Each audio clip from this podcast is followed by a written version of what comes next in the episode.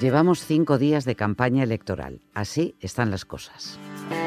Un gobierno de Rivera presidido por Sánchez subiría el salario mínimo, protegería las pensiones, protegería los derechos de los trabajadores, subiría los impuestos a los ricos, aseguraría que existirían empresas públicas. Hay unos que van de nuevos ahora, estos de la ultraderecha, yo digo, ¿pero qué de nuevos tienen estos hombres? Si, si la ultraderecha siempre ha, existido en España, ha estado dentro o fuera del PP, pero siempre ha existido. Yo le pido al señor Casado que de una vez por todas coja el guante que le hemos tendido y diga sí, vamos a formar un gobierno de coalición y vamos a tirar adelante esto. No lo ha dicho todavía. Aquí somos solo sentados más de mil personas, mil y pico personas. Bueno, pues la banda terrorista ETA ha matado a 800. ¿Os imagináis ahora que prácticamente todos los que estáis aquí sentados sois tantas personas como las víctimas de los criminales de ETA? Esto es 616 escaños, el podcast de información política que hacemos en la redacción del país. Soy Montserrat Domínguez.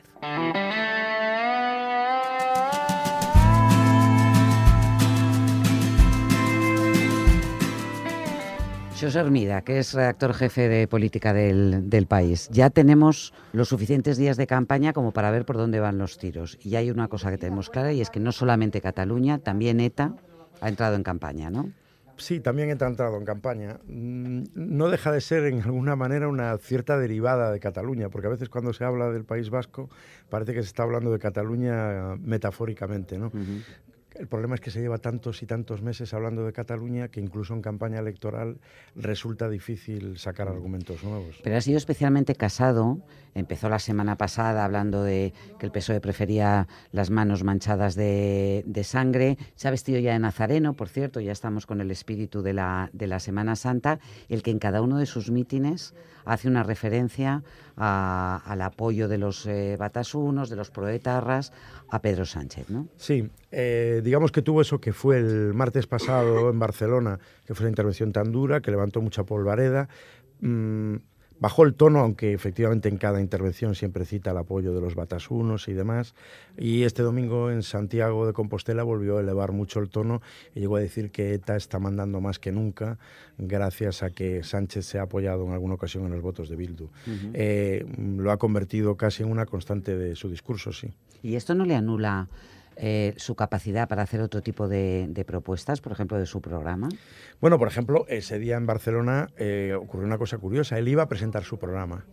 Eh, pero claro, su discurso fue tan estridente y todo el mundo se quedó con aquella frase esa acusación tan grave que al final acabó tapando su, las propuestas que él intentaba presentar ese día en el programa. Entonces es verdad que su, propio, su propia estridencia verbal está contribuyendo a tapar algunas de las propuestas que, que intenta vender también al electorado y de hecho, pues bueno, hay gente en el PP, en privado como son estas cosas, pues eh, lamenta que esté ocurriendo eso y cree que se está, en fin, mm, está cometiendo un error eh, tal vez en, algunas ocasiones con eso. ¿no? Y también se quejan eh, un poco también en, en privado del riesgo de sobreexposición, ¿no? de que acabe un poco achicharrado por la cantidad de kilómetros y de presencia que está teniendo de manera casi continua. ¿no? Sí, además que viene de antiguo. Él tenía la idea de que como era el único candidato nuevo tenía que darse a conocer y se metió en un maratón. Cosa que es verdad. Cosa que es verdad.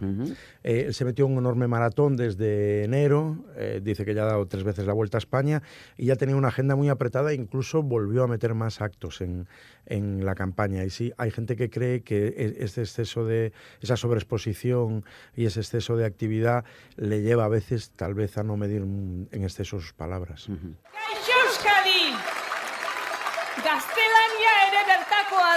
Orición, Coldo Michelenac.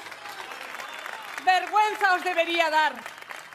Recibir a los asesinos con aurrescus de honor y no dejar que nosotros podamos decir lo que nos da la gana. Oye, a raíz de lo que ha ocurrido este domingo en Rentería con el mitin em, de Maite Pagazortundúa, que recordemos es eurodiputada por UPyD, pero ahora está... Tiene un pacto con Ciudadanos. Tiene un pacto con, eh, eh, con Ciudadanos. Eh, el intento de boicotear este, este mitin está coleando y hay una petición formal por parte de Rivera en este caso para que actúe la Fiscalía, ¿no? Sí. Digamos que lo sucedido en, en el domingo en, Rentería. Más también los incidentes que hubo con los mítines de Vox el sábado en Bilbao y San Sebastián y, el boicot a Cayetana Álvarez de Toledo la semana pasada en Barcelona, han provocado una. han unido fuerzas otra vez eh, eh, entre los tres partidos a la derecha del PSOE, ¿no? Y todos han salido eh, condenando los actos, que también lo ha hecho el PSOE, pero pidiendo una actuación más enérgica. Y Rivera, efectivamente, ha pedido la intervención de la Fiscalía. Incluso ha hecho una cosa curiosa porque Ciudadanos ha llevado a la Fiscalía la denuncia de los sucesos contra Cayetana Álvarez de Toledo, que ni ella misma ni el Partido Popular lo habían denunciado. y al mismo tiempo, el PP también ha salido pidiendo actuaciones para evitar eh, incidentes como los ocurridos en el acto de Ciudadanos y Casado ha ido más lejos, incluso ha hablado de aplicar la ley de partidos a aquellas formaciones políticas que alienten ese tipo de actuaciones. En principio, cabe deducir que la ley de partidos lo que prevé es la ilegalización de formaciones que amparen la violencia. Me parece difícilmente aplicable en este caso, pero bueno, es lo que él ha propuesto.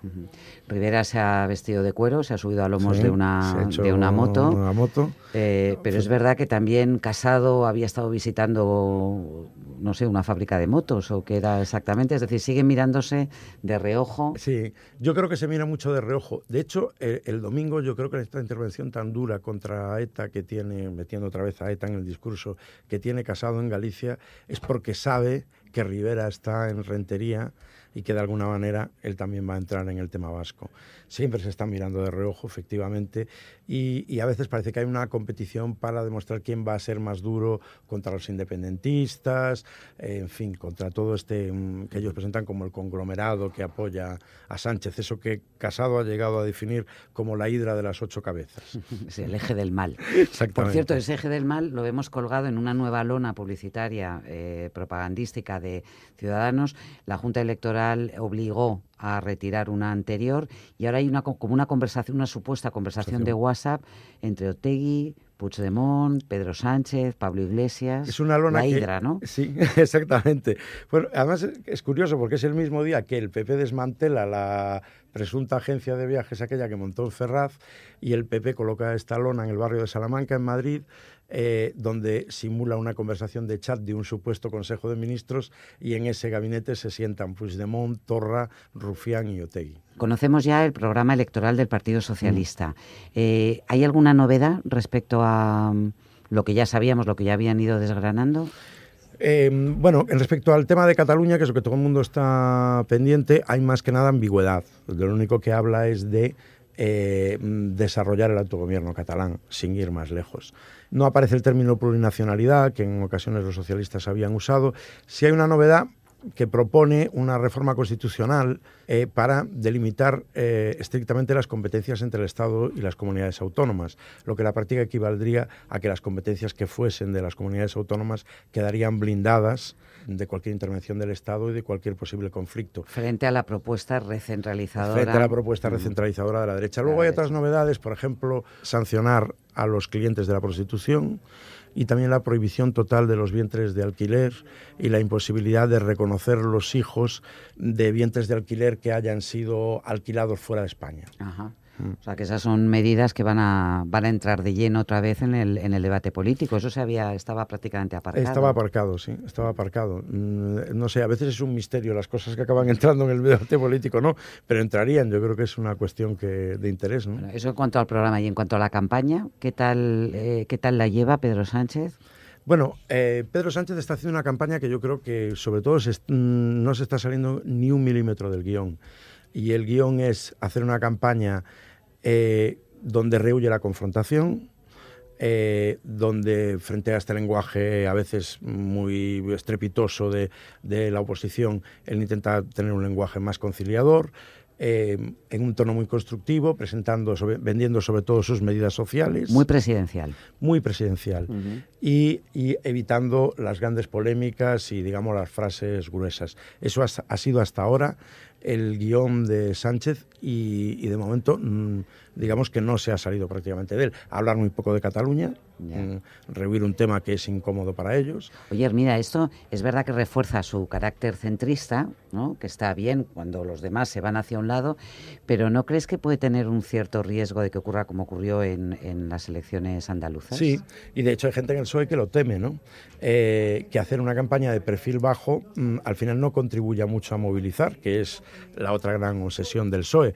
Luego, por otra parte, hay gente que dice que no, que la situación es diferente en Andalucía, que en Andalucía influyen factores locales, sobre todo los largos años en el poder autonómico pero sí hay cierto temor en el PSOE también, también a eso, ¿no?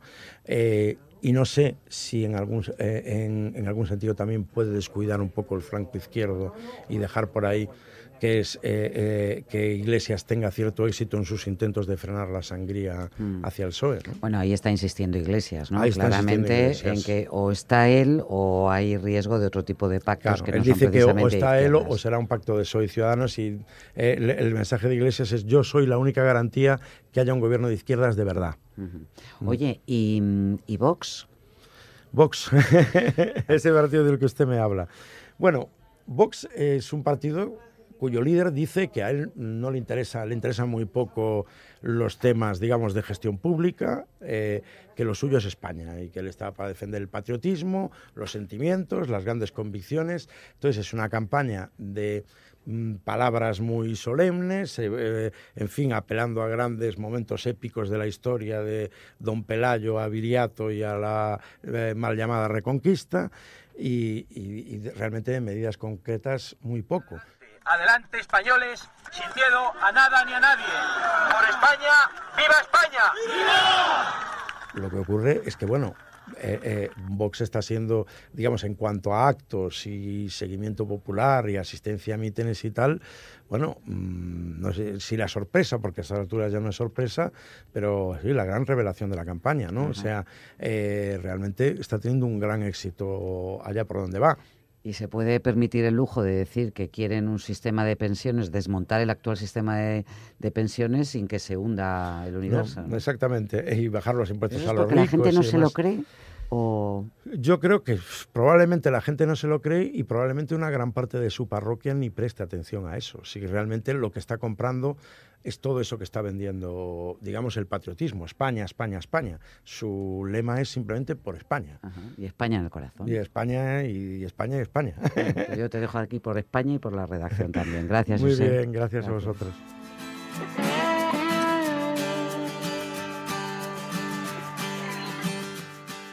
PDCAT, la CUP, el PIT, yo te la chup, pim pam pum, aquí tenim foc. Cuando haces pop, ya no hay stop. En noviembre de 2017 se hizo viral esta sátira, este audio de WhatsApp sobre la sopa de siglas que afrontaban los catalanes que se encaminaban a las urnas. Hemos pensado que no nos vendría mal repasar y refrescar con una guía útil cómo están las cosas de cara al 28 de abril. Cat diu necesito un Kit Kat, Cat Smogs, Buy for Ford, me la bufa tot y fica a es que es cool. Ana Pantaleoni, que es compañera de la redacción del País en Cataluña. Hola, Ana. Hola, ¿qué tal? ¿Nos podrías ayudar un poco con las, con las siglas? Porque han cambiado, han mutado ¿no? a lo largo de los, de los años. Exacto. Pero bueno, nuestro arco parlamentario es muy rico y de siglas vamos sobrados, digamos, y es un poco complicado. Pero bueno, si nos ponemos en las generales, tenemos a Junts per Catalunya, que es esa especie de plataforma fusión de la antigua Convergencia, ahora PDCAT, y de los afines a Puigdemont. Ellos han optado por una lista en estas generales con presencia de los presos independentistas y va liderada por Jordi Sánchez, ex presidente de la Asamblea Nacional de Cataluña. Bueno, pero eh, Junts, Junts per, uh, per Catalunya tiene su origen en el PDCAT, que a su vez tiene su origen en Convergencia y Unión, ¿no? Exactamente, pero Convergencia, la antigua Convergencia, desaparece, aparece el PDCAT, que es quien tiene las estructuras y al final el dinero del partido, y luego está Puigdemont, que a su vez impulsa un movimiento que se llama la Crida y que a través de ese movimiento va introduciendo pues, candidatos en esas listas.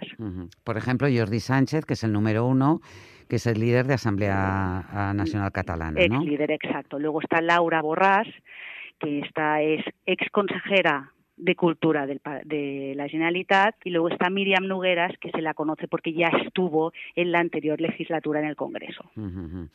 Vamos a recordar que Jordi Sánchez está en prisión provisional y que está en estos momentos, eh, está siendo enjuiciado. ¿eh? Exactamente. Muy bien. Esquerra Republicana. Esquerra, Uriol Junqueras, que también se encuentra en prisión preventiva, eh, se presenta a las generales y a las europeas. Es el número uno de Esquerra en ambas listas. Y una vez haya ganado su, lugar, decidirá si se queda, si opta por las generales o por las europeas. Esquerra en las generales tiene de número dos a Rufián, que lo conocéis bien allí. Sí, después de que Joan Tarda se despidiera. Exactamente. El PSC mantiene siglas y su cabeza de lista, Merichel Batet, y el Partido Popular sí que tiene una nueva número uno por las listas. Que es Cayetana Álvarez de Toledo. Bueno, Ciudadanos también ha cambiado eh, de número uno, ¿no?, en las listas. Exactamente. Está Inés Arrimadas, que empieza la batalla, digamos, en España deja Cataluña y se lanza ahí a, por todas. ¿En Comú Podem? En Comú Comú Podem envía a Jaume Asens, abogado hasta ahora, regidor eh, de Colau, el más, digamos, de la órbita soberanista. Y muy crítico con el juicio del proceso. ¿Y por parte de Vox a quién tenemos? Porque veo que es un, nombre nuevo en política también, sí, que se le conoce poco. A este parece es un dentista de profesión. Ignacio Garriga, dentista de profesión. Exacto. De padre catalán, de madre ecuato-guineana, ¿no? Aunque también llegada a España hace, hace muchos años, eh, que le llaman el negro de Vox, y él, él dice, claro, si Vox fuera racista yo no podría estar aquí. Estamos a la expectativa de lo que pueda pasar en, en Cataluña con Vox. Oye, ¿qué ha pasado con la CUP? La CUP es, es una de las sorpresas en las candidaturas a estas generales en Cataluña, porque decidieron en asamblea, como partido asambleario que es, no acudir a las generales. Y ahí nos quedamos tranquilos. Los periodistas dijimos, vale, no van. Dos semanas después, eh, uno de los movimientos que confluyen en el partido anticapitalista, Popla eh, decidió desmarcarse de esa, decisión y eh, presentarse y acudir a las generales. Para eso registraron un partido que se llama Front República y que lidera un ex de Podemos, un ex de los comuns, Albano Dante Fachín. Sí, fue el líder, uno de los líderes y además votado en primarias en Podemos y al final acabó tarifando con eh, con Podemos y ahora se ha aliado entonces con el partido eh, Pirata, sí, con Paula Ayura de la CUP y con Soma Alternativa para, para presentarse como, como candidato. Exactamente. Muy bien, o sea que son siete partidos. Oye, y una nota sobre las europeas para situar a todos bien también de cara al 26 de mayo. Ahí el PDCAT va con sus siglas, ¿no? Y ya no está en coalición con el PNV. El candidato es Puigdemont de número uno, de número dos Tony Comín y de número tres eh, Clara Ponsatí. Comín en Bruselas, Ponsatí en Escocia, ambos ex consejeros del gobierno anterior catalán. Comín tiene una larga trayectoria política, ¿no? En distintas pues formaciones. pues sí, la verdad es que Tony Comín, que nació, creció en la órbita de Iniciativa para Cataluña, después estuvo en una plataforma llamada Ciutadans el Canvi, una plataforma maragallista, después pasó a militar con el PSC, de ahí lo dejó, entró en Esquerra, donde nunca ha llegado a militar, pero sí que ha sido diputado en el Parlamento por Esquerra, y ahora eh, se lanza con Junts per Catalunya como número dos en las europeas. Él asegura que no ha roto con Esquerra, él lo sigue diciendo, y que quiere mantener el escaño, pero vamos a ver qué desenlace tiene eso. Claro, porque, Esquerra sí que considera que han roto, ¿no? De alguna manera, sí. Bueno, Esquerra ya sabes que suelen ser como muy eh, oficialmente muy tranquilos y no han acabado de, pero vamos, eh, sí, de alguna bueno, manera. en cualquier caso, esto es lo que se viene eh, denominando un candidato transversal. Exactamente. Que por cierto, transversal es una palabra muy muy positiva, muy elegante, ¿no? Muy, elegante, muy, moderna en estos tiempos líquidos. Gracias Ana por guiarnos en esta sopa de letras y sopa de siglas. Muchas gracias. Adeu. Adeu.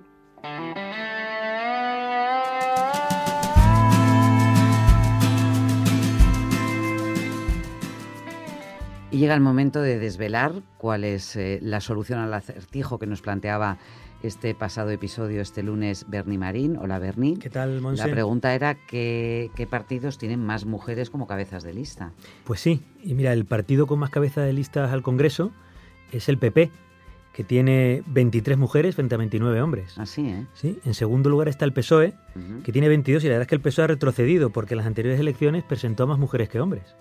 O sea que ha retrocedido bastante, tiene 22 frente a, 30. En tercer lugar se sitúa Unidas Podemos, que tiene 21, un partido que ha feminizado su nombre para estas elecciones.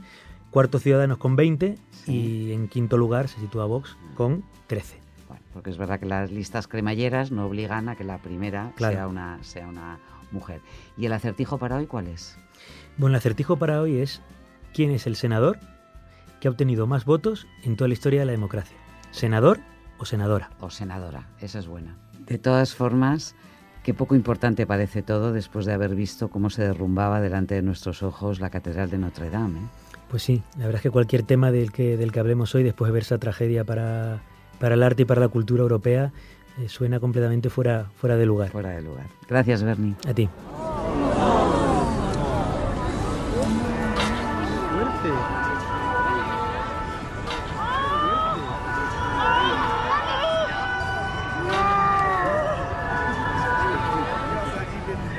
Une épaisse fumée s'échappe de la cathédrale Notre-Dame.